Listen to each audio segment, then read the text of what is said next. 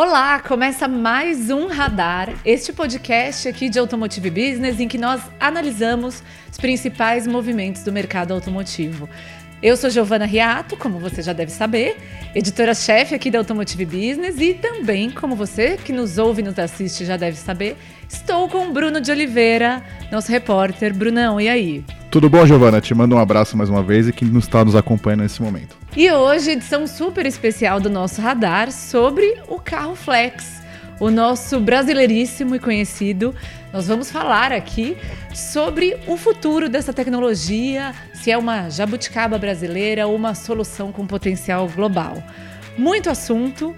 Eu destaco antes de começar nosso episódio, nossa discussão por aqui, que o, esse episódio do Radar e todo o especial, a nossa cobertura dos 20 anos do veículo Flex, que está no nosso portal automotivebusiness.com.br, conta com o patrocínio da Bosch, da Borg Warner, que nós agradecemos imensamente por esse apoio para realizar uma cobertura tão ampla aqui do tema. E partiu pauta, né?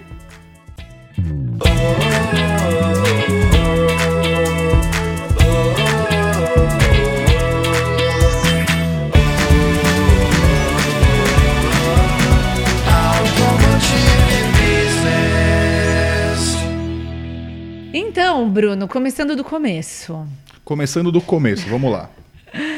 20 anos de veículo flex no Brasil, ainda envolvido em uma série de questionamentos, né? 20 anos a tecnologia já está madura, perto do que a gente vê hoje, né? Tantas coisas são mais jovens e talvez é, com um caminho mais definido, e o flex ainda tem um leque aberto de oportunidades, né?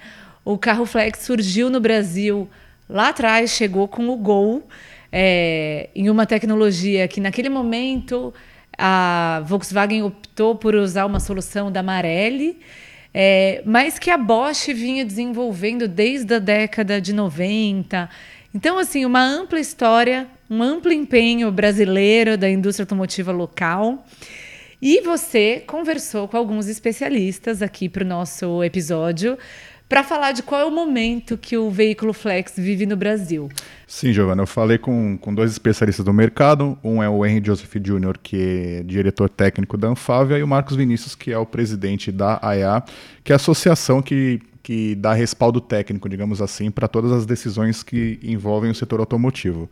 São 20 anos da tecnologia flex, eu acho que ah, o próprio tempo já mostra que é uma tecnologia que deu certo, é uma tecnologia que foi muito assimilada pelo consumidor brasileiro e não à toa durou né, esses 20 anos. Né? Mas se lá atrás a tecnologia ela veio como uma opção econômica, acho que eu posso colocar dessa forma, né? o mercado viveu um momento de oscilação muito forte de preço dos combustíveis e para mitigar isso de alguma forma, as montadoras decidiram criar ou adotar essa tecnologia para dar uma opção para esse consumidor que estava enfrentando ali no momento de abastecer, é, sofrendo com os altos e baixos da gasolina e etc. Né?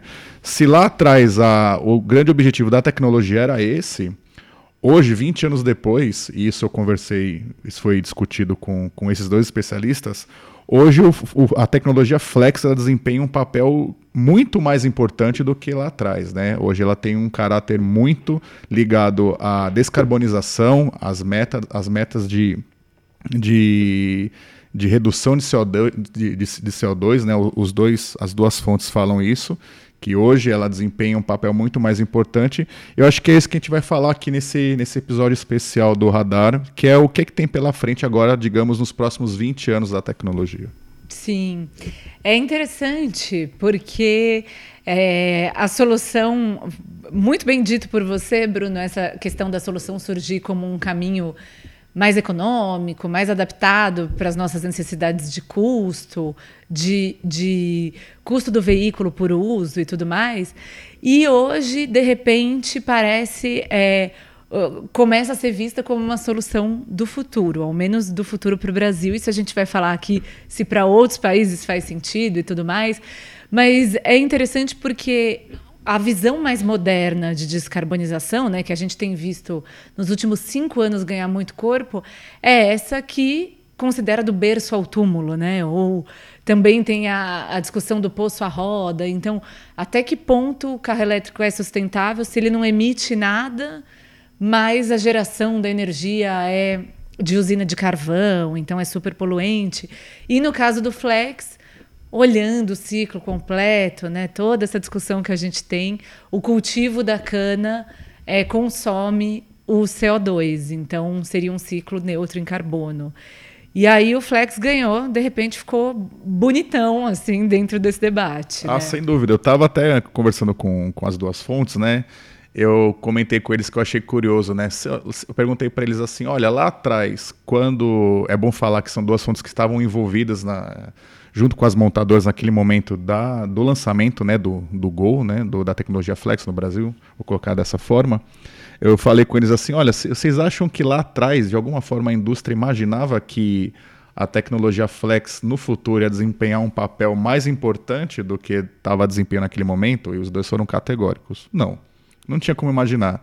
E eu acho curioso isso porque uma solução que apareceu para resolver uma coisa, no futuro ela aparece como um grande trunfo para resolver um, algo muito maior, que é de fato as questões envolvendo aí a redução do CO2 na atmosfera. Sim. Vale dizer que recentemente a Stellantis divulgou algumas medições que eles fizeram, um comparativo de, de pegada de carbono do uso de algum, alguns veículos com diferentes tecnologias. Então, um modelo a etanol no Brasil, né, teria uma emissão de CO2 de 25 é, quilogramas por quilômetro, é, que é um consumo baixo muito próximo, um pouquinho maior só do que a energia elétrica brasileira, pensando que a gente tem uma matriz energética limpa. Então, um carro puramente elétrico no Brasil é, consome 21 quilogramas de CO2 por quilômetro. É uma diferença muito pouca, né? E pensando no custo desse veículo, no investimento nesse carro, faz uma diferença imensa. De fato, o etanol surge como essa esse caminho para a descarbonização brasileira. Sim, é um caminho a, é, rumo à descarbonização que de fato vai garantir a existência da tecnologia flex, no, pelo menos na frota circulante do Brasil, ainda por um bom tempo. Muito bem, pegando esse gancho, Bruno, vamos ouvir então o que disse o Henry Joseph Jr. da Anfávia sobre isso. É, Bruno, eu acho que, que tem. Ela, tá, ela, até agora a gente vê essa tecnologia flex exclusivamente com motor de combustão interna, né? mas ela se mostra já com alguns produtos que tem no mercado que ela se associa muito bem também com tecnologia do motor elétrico e mesmo sem ser com motor elétrico somente, a tecnologia flex, quando utilizando etanol, ela tem características de muito, muito fortes né, do ponto de vista de descarbonização, redução das emissões de CO2, uh, ah, que são características do, do etanol como combustível. Então, ela é uma tecnologia que, associada a um combustível limpo, ela tem razões para se manter no mercado, atendendo quesitos de, uh, de aquecimento global, né, de redução do aquecimento global, ao mesmo tempo requisitos de, uh, de qualidade, é uma tecnologia já hoje bastante uh, aceita pelo consumidor e sem dúvida é uma tecnologia que hoje tanto utilizando etanol como gasolina, já o consumidor praticamente não sente diferença no, no veículo e ao mesmo tempo é uma tecnologia que já tem o seu custo de investimento de implementação no mercado já reduzido. Então ela consegue ter hoje um, um valor de, uh, de revenda exatamente ao mesmo nível dos veículos a gasolina. Então é uma tecnologia que no mercado brasileiro atende questões de, uh, de preço, de qualidade, de ambientais. Então com essa roupagem toda é uma tecnologia que deve permanecer no mercado. Não tem razões fortes para tirá-la do, do, mercado. Pelo menos nos próximos uh, 10, 20 anos, ela é uma tecnologia que continuará no mercado. Vindo aí do que o Henry falou, né, ele consolidou muito essa análise de como o Flex ganhou relevância ao longo do tempo. É, mas e quando nós falamos de exportações, Bruno? Eu acho que é, é uma discussão super relevante porque fica nesse lugar, né? Que espaço o Brasil, a indústria automotiva brasileira, vai ocupar nesse setor é, da mobilidade descarbonizada? O Flex pode ter algum protagonismo sobre isso? O que, que esse pessoal comentou com você? Pois é, o, a crença da indústria é que se o Flex deu certo no Brasil, ele pode dar certo nos próximos anos em outros países, levando em consideração que aqui no Brasil o etanol ele é visto como um, uma espécie de fôlego para o país se adequar. É, a hibridização ela também ela aparece dentro desse contexto do país ter tempo para se adequar para um, um cenário, um contexto de eletrificação pura da frota, né? Existem outros países no mundo que têm esse mesmo perfil que o Brasil, ou seja, são países que não teriam recursos suficientes nesse momento para que pudessem eletrificar a frota de uma hora para outra, ou pelo menos de uma forma mais rápida, como acontece na Europa e nos Estados Unidos. Posto isso, a indústria acredita que sim, que o, o, os, os próximos passos da tecnologia flex vai ser é, rumo ao exterior, rumo a esses países onde é, a eletrificação vai acontecer em algum momento, mas não agora. Então, se fala muito em Índia, se fala muito em Indonésia, se fala muito em Tailândia, países que, além de ter um perfil, digamos, de, de frota similar ao Brasil, um perfil também econômico similar ao Brasil, são países que produzem também o etanol ou podem vir a produzir etanol. Então, diante de todo esse quadro, a indústria acredita que nesse momento é, é, é, possível pensar que a tecnologia Flex, que se desenvolveu no Brasil, que, que foi amadurecida no Brasil, ela possa ser exportada para esses lugares. Sim, há, há, boas ressalvas nessa discussão. Né? Muitas né? ressalvas, né? Esse é um cenário, é, digamos, o melhor cenário, né? O Exato. mais otimista. O né? pote de ouro no fim do arco-íris, uma coisa assim. Porque tem essa questão, né? Claro que para isso dar certo depende de muita coisa, inclusive assim, do país desenvolver uma infraestrutura local de produção de um combustível que talvez é, não tenha uma produção tão robusta atualmente. Nós temos visto a Índia se movimentar um pouco mais é, nessa direção. E aí é interessante, porque a Índia é um país, talvez que seja. Sendo um destino para exportações brasileiras, o Brasil está um pouco feito, né? Assim, é, em termos de volume, é, acho que, né? acho que é legal a gente estar tá por lá. Mas, é, de qualquer forma, depende, ainda tem muitas variáveis, né? Então, nós precisamos que o país desenvolva, tenha essa boa vontade, que a indústria de etanol é, trabalhe por lá, que seja um etanol tão eficiente quanto a gente tem no Brasil, né? Porque tem essa discussão do etanol de cana-de-açúcar, etanol de milho, enfim, várias vertentes aí. E tem um aspecto que eu acho muito importante, que é o Brasil se posicionando de alguma forma como esse centro. E é super razoável, né? Pensar que tem países que não vão ter a grana, a população não tem a grana para investir num carro elétrico, que é mais caro, a indústria não tem o interesse de investir na produção de carros elétricos ali. Então, é uma solução para segurar a industrialização desses países, talvez, né? Porque eles continuam fazendo motor a combustão sem grandes investimentos novos e também para garantir o acesso da população ao, automóvel. Mas tem essa questão, né? O Brasil se posicionando como esse país que fornece uma tecnologia de transição que ainda é uma tecnologia antiga, né? Entre muitas aspas aqui, uma tecnologia a combustão que por si só tem essa questão, esse balanço energético. Nós temos o consumo do CO2 pelo cultivo da cana, mas normalmente o carro vai rodar num centro urbano e esse essa neutralização acontece na zona rural, então as cidades continuam muito poluídas. Tem essas discussões. É, e tem isso, né? Será que enquanto as montadoras Estou me alongando aqui no raciocínio, gente, desculpa, mas as montadoras vão é, têm tirado o pé de investimentos em motores a combustão. Como a gente vai continuar desenvolvendo esses propulsores? Então, né? é, isso, isso é, essa é exatamente a oportunidade é, pela ótica da, da indústria, né?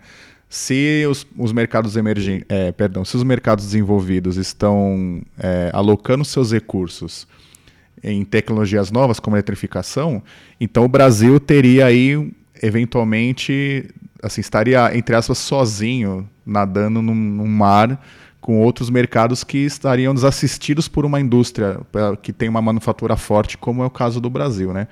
Por outro lado, já que a gente colocou o, maior, o, melhor cenário, agora vamos tentar trazer um pouco mais para a realidade. E vale dizer, Bruno, se, desculpa a interrupção, Imagina. mas que tanto o Henry quanto o Marcos Vinícius são tem uma análise ótima, mas eles são grandes fãs do carro flex. Então a gente fica um pouco aqui no, num papel ingrato de trazer uma outra visão para contrapor o que eles abordaram. Sim, né? sem dúvida. Por outro lado, é... a gente tem que lembrar que a tecnologia flex não é uma tecnologia brasileira. Ela é uma tecnologia que ganhou maturidade no Brasil. Agora, é uma tecnologia, sim, que pertence às matrizes. Então, vamos supor que a Índia venha se tornar um mercado interessante para é, se disseminar a, o motor flex, por exemplo. Né? Será que o Brasil teria condições como parque industrial de atender esse mercado, ou a matriz pegaria essa, essa, essa linha de montagem, digamos assim, colocaria num outro lugar para atender especificamente a Índia, até na própria Índia mesmo, entendeu? Então acho que assim é muito bom a gente pensar e é bom também ouvir que o Brasil tem essa possibilidade de ser um polo exportador de motor flex, eventualmente para esses lugares. Por outro lado, a gente tem que lembrar que talvez o Brasil não é tão competitivo assim do ponto de vista de custo de manufatura, de hora homem e hora linha, etc. Todos aqueles cálculos que as montadoras fazem para atender é, mercados massivos como seria eventualmente a Índia, né? Olha, olha aí o alerta, né? Alerta. Polêmica, assim. Eu acho que faz muito sentido isso, né? No fundo, a tecnologia é das empresas, né? Sim. E tem toda essa questão. Legal, então o Brasil, vamos supor que tudo dê certo, né? Então esses países usem o flex, desenvolvam sua própria indústria de combustíveis, de etanol e tudo mais. É, e aí a produção acabe indo para essas regiões. No fundo, no fundo, o Brasil potencializa a pesquisa em relação ao carro flex para seguir tendo um caminho aí nessa nova mobilidade descarbonizada, ou a gente vai ficar de. De repente, a Índia chega com uma, um super avanço do Flex, né? Quando eles começarem a usar. É, e outros países asiáticos, né? A gente tem que lembrar que a China, enfim, é, em termos de manufatura e desenvolvimento, todos os indicadores são, são lá em cima, né? Então, enfim, o Brasil ele, ele serve como case né, de uma tecnologia que foi amadurecida aqui durante 20 anos tudo que poderia ter sido testado, tudo que poderia acontecer, aconteceu aqui, tem registro.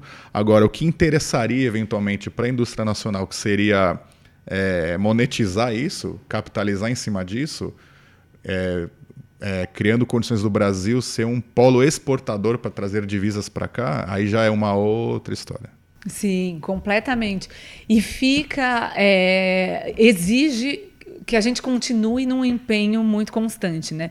Tanto para manter ou buscar a tal da competitividade que você citou, para exportar essa tecnologia, para ter um papel exportador e gerar receitas, gerar PIB aqui no Brasil, ou, ok, vamos aceitar que a, a produção da tecnologia Flex vai ser localizada em diferentes regiões do mundo, mas tá, a gente precisa continuar se movimentando para ser um polo de desenvolvimento e de referência no Flex, porque é fácil perder esse lugar, fácil se tudo isso avançar nessa direção, né? Sim. É, como assim, para não ficar aqui, nossa, né, o pessoal gosta de ficar ah, destacando os pontos negativos das histórias, etc. Tem uma boa notícia que, que conta a favor do Brasil, que saiu até recentemente, a gente veiculou isso né, no site da, da Automotive Business, em algum momento aqui na tela vai aparecer o QR Code para quem tiver interesse em ler essa notícia, de que a Renault é, e, a, e a Geely anunciaram que vão criar um, uma espécie de joint venture, né? Para a produção de, de motores a combustão e motores híbridos, né? Assim, motores que são a combustão, mas que tem algum sistema ligado à eletrificação. Então, nesse anúncio da, da Renault, Tá, eles dizem que a JV vai levar em consideração todas as fábricas do grupo no planeta, inclusive a da América Latina. Então é bom lembrar que a fábrica da Renault lá no Paraná é uma fábrica que produz uma série de modelos Renault. Tem uma fábrica de motores ao lado que é muito grande, tem uma capacidade muito grande também, e que eventualmente poderia produzir motores flex, por que não? para outros lugares, né, dentro desse contexto da JV que está sendo construída com a Dili. Sim, é, esse é um ótimo ponto para o futuro, né? Que o próximo passo do etanol, que já começou a ser dado, inclusive pela Toyota aqui no Brasil, é essa tecnologia do híbrido flex, com motor flex e um motor elétrico. E isso é bem interessante porque nós temos acompanhado uma série de montadoras anunciando que vão trabalhar nessa tecnologia. Então vai ser interessante ver esse movimento ganhar corpo. Legal, com que preço, posicionamento de preço esses modelos vão chegar? Qual vai ser o interesse do consumidor, o uso do consumidor? Acho que é, é uma nova etapa desse grande case do uso do etanol no Brasil, né? Sim, é, que até as nossas fontes estão colocando aí como a terceira fase do etanol. Né? Na verdade, a terceira fase do motor flex. A primeira fase foi lá atrás, aquela questão de dar opção para o consumidor escolher o combustível que vai utilizar. A segunda fase foi, eventualmente, a, as melhorias em cima desse motor em termos de, de eficiência para ele conseguir consumir menos etanol e, e dar mais é, autonomia para o veículo na comparação com a gasolina. E a terceira fase seria essa, né? De fazer com que a tecnologia seja esteja disponível em outros mercados além do Brasil. Maravilha. E nessa, nesse ponto que você está abordando, Bru, temos o áudio do Marcos Vinícius Aguiar, o presidente da AEA, com um comentário, uma análise interessante sobre isso. A gente já tem aí um volume considerável na, da nossa frota com flex, né? Então, mais de 80% aí da nossa, da nossa frota está rodando. Nós temos um, Primeiro, um parque circulante muito grande com flex. Segundo, a nossa matriz energética é uma matriz limpa, né, com etanol. Nós temos hoje 27% da gasolina é com etanol e quem abastece só com etanol, 100% né, de, de hidratado. Eu, o Brasil tem feito agora alguns, algumas investidas com outros países, por exemplo, a Índia a Índia está entrando na questão do flex fuel também, e é um grande mercado. Então hoje a Índia acho que está com 12% do etanol, tem um plano da Índia subir, aumentar o etanol na gasolina. O pessoal que produz etanol no Brasil foram para a Índia com uma comitiva do Brasil, do governo brasileiro, então está tendo uma, uma aproximação muito grande de, de de exportar o flex, a tecnologia flex para outros países. A Inglaterra está pensando em adotar um índice de etanol maior né, na gasolina. Você tem todos os nossos países do, aqui no entorno, América Latina, Caribe, que produzem etanol. Então a gente tem condições de manter o flex fuel não somente no Brasil, mas acabar exportando para outros mercados, porque a, a Europa a Europa está eletrificando. Né? Mas a Europa também está revendo a, a questão da eletrificação. E eles têm um problema da matriz energética que nós não temos. Passando aqui para um próximo tópico, dentro do, da ampla discussão sobre o flex, o etanol, temos o debate sobre o que acontece com a tecnologia quando ela chega no mercado. Muito bonito, tecnologia funciona, maravilhosa, temos um balanço interessante de carbono, mas quando chega lá no posto de gasolina, na bomba de combustível, o que eu, você, quem está nos ouvindo, nos assistindo, fazem? Essa tomada de decisão do combustível acaba que, no fim das contas, o Brasil ainda pende muito mais para a gasolina, né? para o combustível fóssil. Como reverter esse cenário e fazer com que as pessoas tenham uma adesão maior ao etanol? Pois é, se o poeta diz que o artista vai onde o povo está, Giovana, parafraseando aqui a música popular brasileira, o, a tecnologia flex ela vai onde o etanol está, né? E uma das coisas que os, os, as fontes falaram para a gente na, durante a apuração foi que a, o futuro da tecnologia flex ele só vai ser viável é, dentro desse contexto que a gente já falou sobre hibridização, exportação, etc., em locais onde o etanol está. Ou seja, o etanol tem que estar disponível para que a tecnologia flex ela continue existindo, né? O que as fontes falaram é que de alguma forma, é, para isso acontecer, o preço do etanol tem que descolar do preço da gasolina. Ou seja, é, como até o, o, o, Marcos falou, a parte mais sensível do, do, corpo do brasileiro é o bolso. Então não adianta existir toda uma propaganda, existir toda uma divulgação de agenda ESG, de que é preciso é, ter, ter uma consciência ambiental maior, etc., se de alguma forma não for, é, é não for oferecido para o consumidor algum tipo de vantagem financeira. Então, é, o que eles defendem, né, e a gente vai poder ouvir isso mais para frente aqui no episódio, é de que devem existir ferramentas que façam com que o preço do etanol se descolhe do, da gasolina para que ele possa ser assim algo atrativo para o consumidor. Por quê? Porque a gasolina ela tem é, ela tem essa queima, ela tem uma pegada de carbono maior do que o etanol, mas ela proporciona ainda é, é, maior autonomia para os veículos, né? O etanol ele, ele queima é, mais rápido e eventualmente ali, dependendo da, do modo de condução, ele proporciona menos quilômetros para o motorista do que se ele estivesse abastecendo com gasolina. Acho que basicamente é isso. Então o que foi citado foi, olha, o governo tem que ajudar de alguma forma. Como?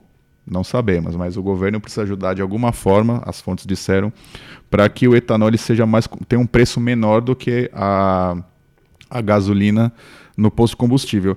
E é interessante também esse ponto, porque eu fiz um levantamento da variação do preço do etanol nos últimos 10 anos e não, não, não ficou em um momento assim tão próximo do preço da gasolina. O preço do etanol, ele, ele ao longo, pelo menos nesse, nesse intervalo de tempo, ele se mostrou muito abaixo do preço da gasolina. Então acho que talvez precise de mais coisas para incentivar o brasileiro a consumir o etanol no momento ali do abastecimento, né?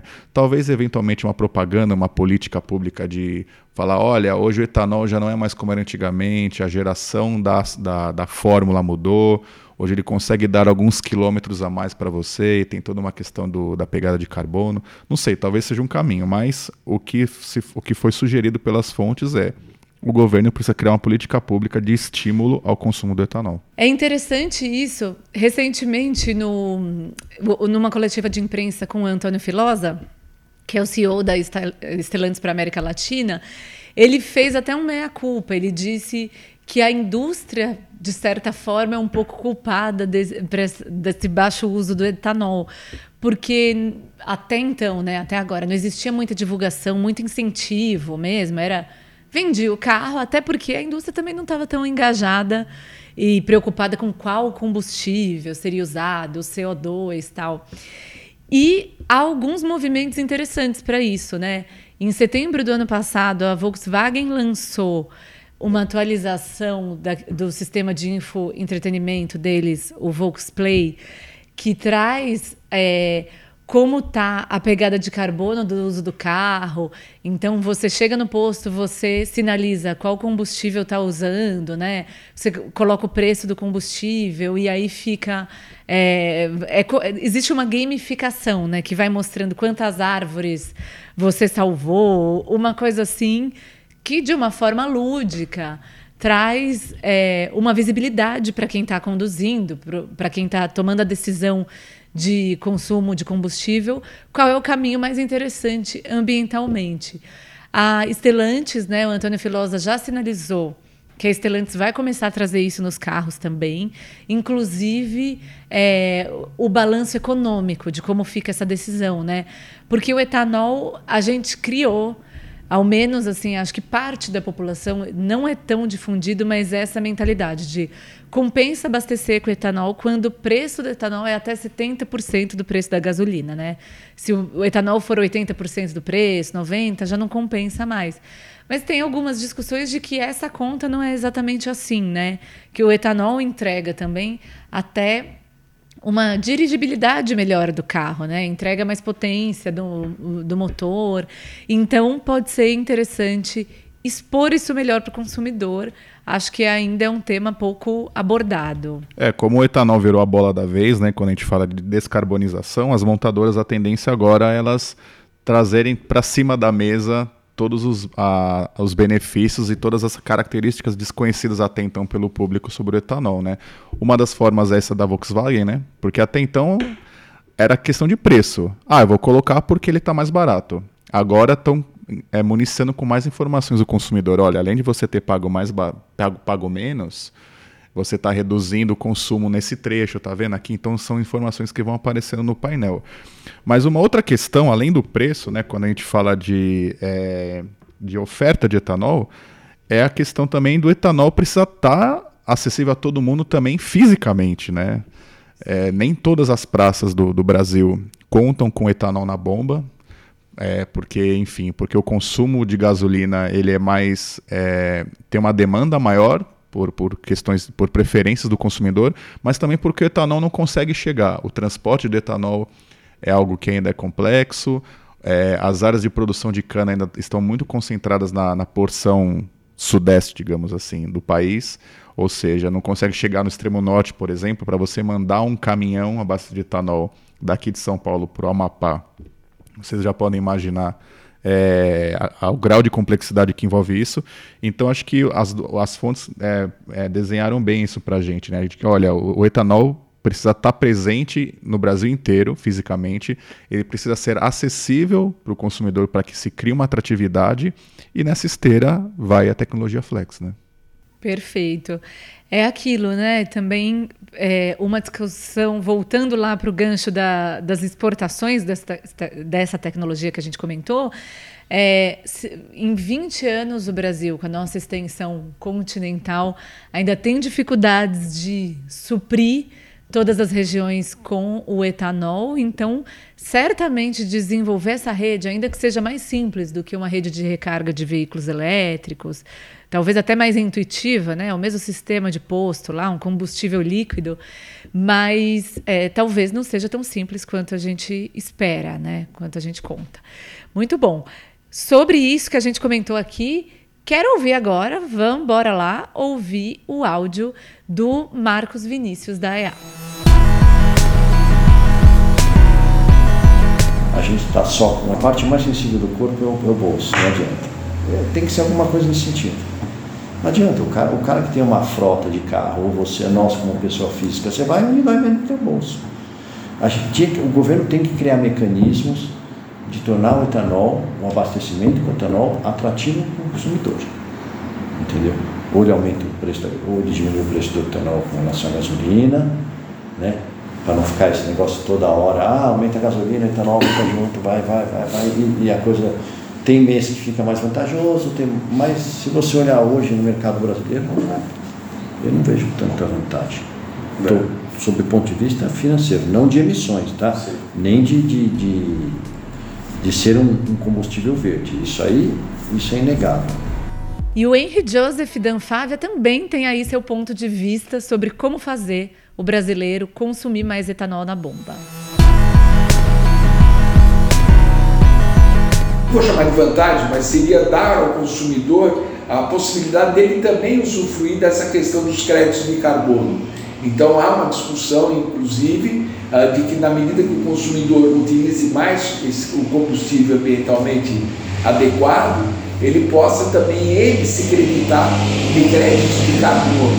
Ah, isso seria um meio de valorizar aquelas pessoas que têm uma visão mais de, ah, da, da, responsabilidade ambiental e que eles, ao final do dia, também possam ah, entrar no mercado de crédito de carbono, que é um mercado que, ah, que deve crescer, ele já é um mercado. Haja algumas conversas a respeito disso, há algum interesse, enfim. Ah, ainda é um programa que não tem nada minutado, ainda tem tá uma coisa bem ainda uh, embrionária, mas que, que pode ser que avance até pela própria consciência ambiental que isso vem pode criar. É uma iniciativa dos produtores, tanto de etanol como de veículos, que podem começar a imaginar uh, essa possibilidade. Então agora a visão é de que se poderia, no segundo momento, incentivar mais ainda essa, essa questão do crédito de carbono, uh, fazendo, uh, permitindo que o consumidor se usufruísse desse crédito de carbono na medida que ele mais utilizasse etanol. Seria um, um fator de, de, de, de, de incentivo ao uso do, do etanol adicional, né? Uh, que ninguém está imaginando que o preço do etanol, em função disso, vai subir, não é essa a ideia mas é mantendo essa paridade que hoje já existe, o consumidor tivesse um, um plus se ele resolvesse utilizar mais o etanol.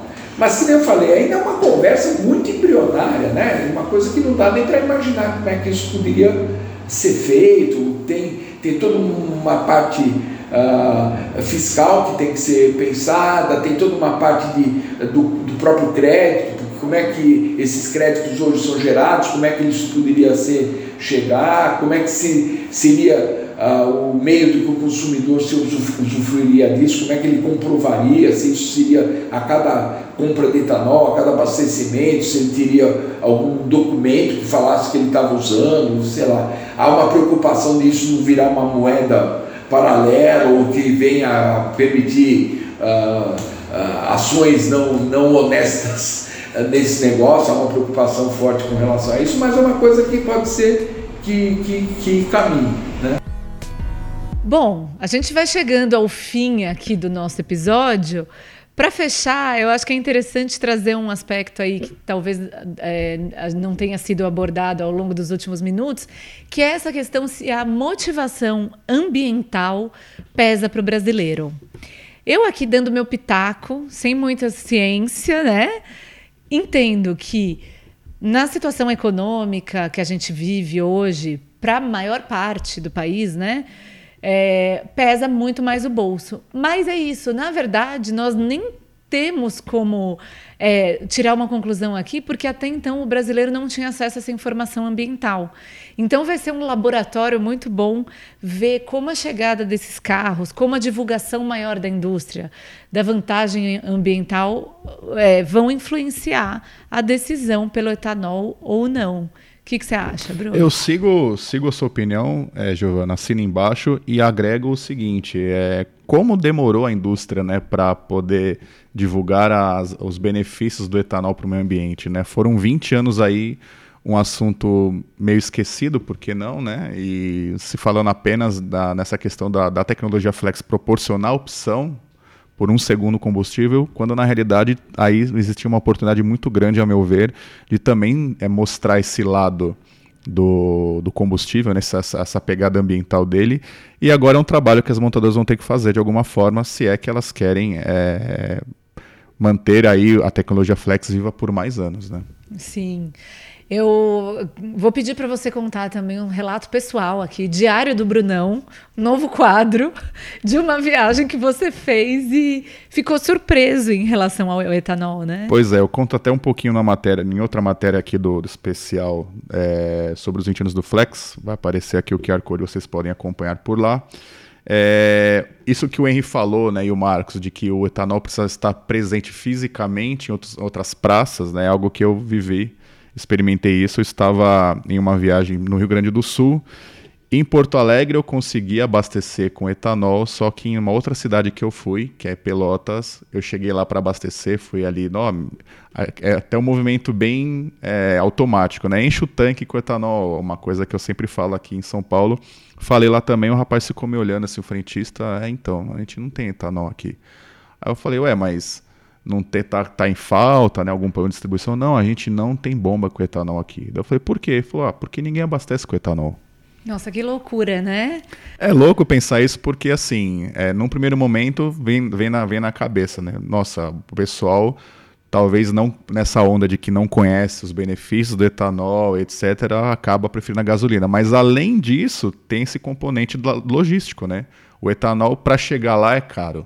É. Vai chegar com preço elevado, né? Isso, né? Então, assim, é, quem quiser acompanhar como isso desenrola, tá lá a matéria, mas basicamente é isso, né? Eu experimentei isso na pele, né? O, o etanol não está presente né, em todo o Brasil, é, como deveria, como supostamente deveria estar, e eu rodei ali mais ou menos 2 mil quilômetros, e maior parte desse, desse trajeto que eu fiz, um trajeto vai longo, eu fiz com gasolina. Olha que pena né? Pois é. Emitindo cru... CO2 por aí. CO2, né? E detalhe, cruzei a fronteira até o Uruguai e lá também não tinha etanol, né? Mas aí, enfim, a questão é história para um, um outro radar. Exatamente. Muito bom. Essa sua viagem rende um bom, uma boa história, né? Boa história. Muito bom. Encerrado aqui o quadro Diário do Brunão. Diário do Brunão. Amamos essa novidade, né?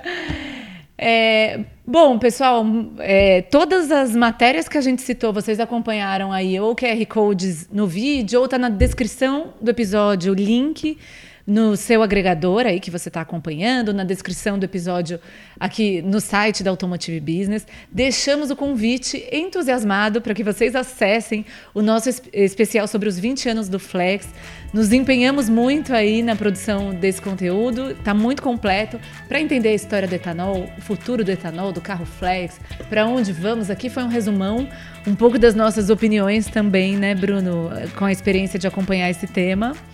E é isso, Brunão, prazer gravar com você. Formação original do Radar hoje. Formação clássica do Radar Podcast. Te mando um abraço mais uma vez, Gi. Até uma próxima a você e a quem nos está acompanhando. Valeu, pessoal. O Radar Podcast é uma produção de Automotive Business. Esta edição contou com o patrocínio da Bosch e da Borg Warner. Eu sou Giovana Riato. Eu sou o Bruno de Oliveira. A edição é do Marcos Ambroselli, a direção de arte do Luiz Prado e a trilha sonora do Chibruski, Guilherme Schildberg. Até o próximo.